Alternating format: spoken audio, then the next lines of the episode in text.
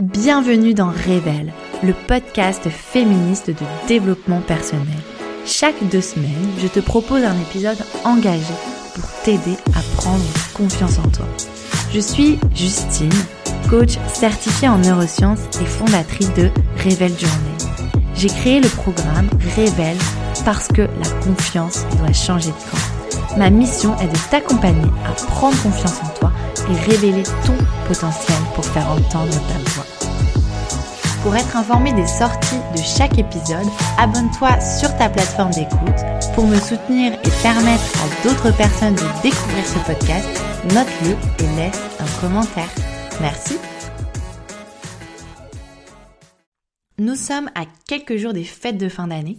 On a vu fleurir les marchés Noël, les décorations de partout, les publicités en tout genre et les robes à paillettes. Pourtant, l'envers du décor de la magie de Noël n'est pas toujours facile à gérer. Avec l'arrivée de l'hiver, la fatigue accumulée de l'année et le stress de la préparation des fêtes, on peut très vite se sentir débordé, voire même exténué. C'est vrai que qui dit fête de fin d'année dit aussi augmentation de la charge mentale, le fameux poids psychologique que fait peser la gestion des tâches domestiques et éducatives.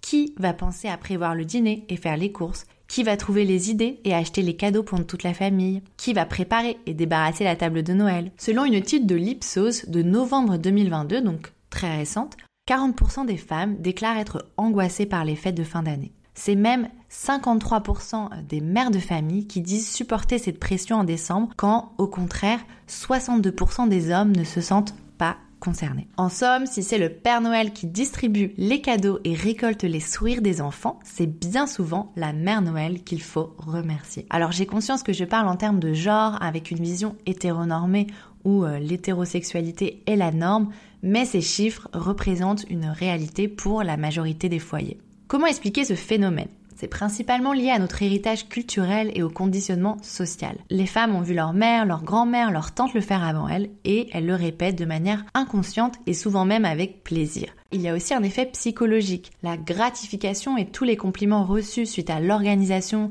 et l'ensemble des efforts fournis à cette période sont très satisfaisant et donne un sentiment d'importance. Alors bien sûr, il y a des exceptions et je ne nie pas non plus que beaucoup de personnes adorent les fêtes pour tout ce que ça entraîne. Ce phénomène n'est malheureusement pas exclusivement réservé à la période des fêtes, mais peut se ressentir tout au long de l'année. Il existe ce qu'on appelle le syndrome de la hotte, c'est le fait de dire oui à tout, de vouloir rendre service à tout le monde et de ne jamais poser ses limites. À la maison, par exemple, c'est celle qui prend en charge l'organisation des soirées ou encore qui va prendre des nouvelles de toute la famille. Au travail, c'est celle qui accepte de prendre les notes de la réunion ou bien de servir le café à tout le monde. Est-ce que tu te reconnais dans ce syndrome où, telle la mère Noël, tu accumules tout dans ta hotte et fais passer les besoins des autres avant les tiens? Rassure-toi, il est tout à fait possible d'apprendre à dire non et le dire bien. Il est complètement possible de changer nos habitudes et lutter contre nos automatismes. Tu peux bien sûr choisir l'option radicale et faire la grève de la charge mentale de Noël pour pousser ton entourage à prendre les choses en main, libre à toi. Mais pour tout le reste de l'année, je t'explique ici comment poser et surtout communiquer tes limites. Alors déjà, pourquoi a-t-on du mal à dire non? Cela peut être par culpabilité, la culpabilité de ne pas être disponible pour les autres. Pour éviter les conflits, on préfère prendre une charge supplémentaire plutôt que de gérer un potentiel conflit. Par politesse, c'est vrai qu'en fonction de notre culture ou notre éducation, la politesse est une valeur qui reste essentielle. On peut aussi un peu être trop dans le care, soit dans le besoin permanent d'aider les autres. C'est aussi la peur du jugement, du regard des autres ou notre envie de plaire qui nous empêche de nous affirmer.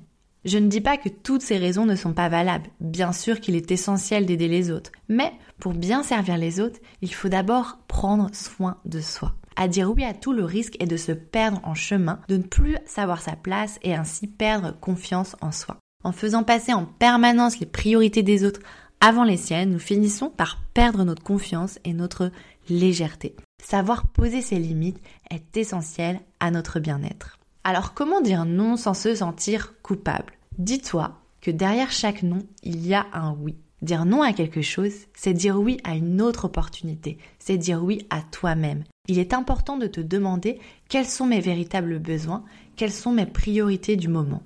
Ai-je la capacité physique ou intellectuelle d'accepter cette proposition? Les autres ne savent pas ce dont tu as besoin ni quelles sont tes limites. Toi seul les connais et sais quelles sont les opportunités à saisir ou non. Reste authentique, sois honnête avec toi-même et les autres. Dire oui à tout, c'est renoncer à vivre la vie que tu veux. Dire non, c'est rester engagé à tes idées et tes envies. C'est être fidèle à toi-même, être aligné à tes valeurs. C'est avoir la force d'esprit de savoir ce que tu veux et ce que tu ne veux pas.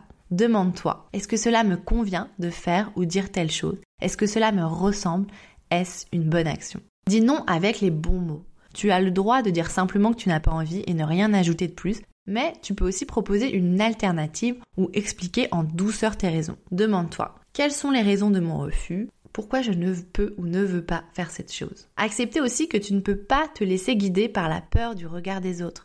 Tes ressources en temps et en énergie sont limitées comme toute ressource. Tu dois donc accepter que tu ne peux pas dire oui à tout le monde. Je te propose maintenant une activité pour t'aider à prendre confiance et fixer tes limites.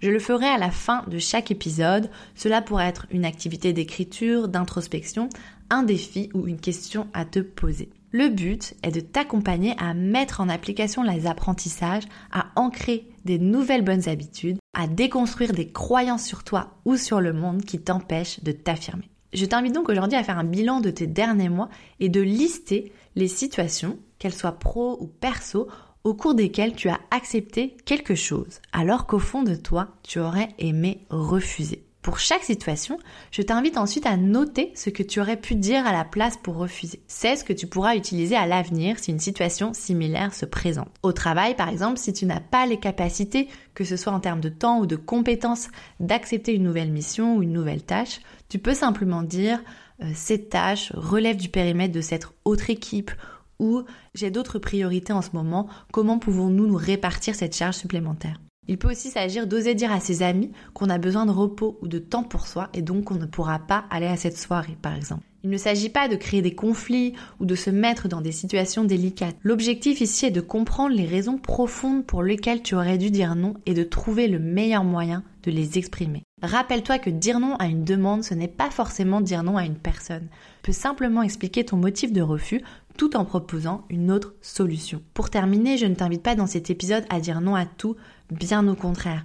Le plus important est de connaître ses limites et de correctement les exprimer. N'oublions pas que nous vivons en communauté, dans un environnement qui évolue en permanence. Dire oui, c'est aussi sortir de sa zone de confort, s'ouvrir à des opportunités qu'on n'aurait jamais pu imaginer, à des rencontres qui pourraient changer notre vie. Bref, n'oublie pas de saisir les belles opportunités que le quotidien te présente.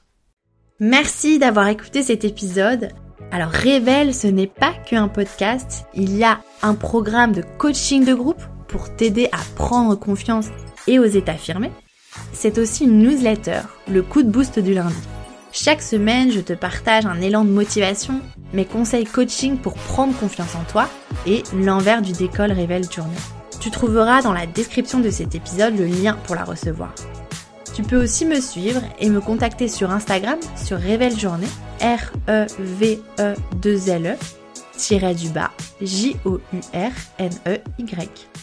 À bientôt!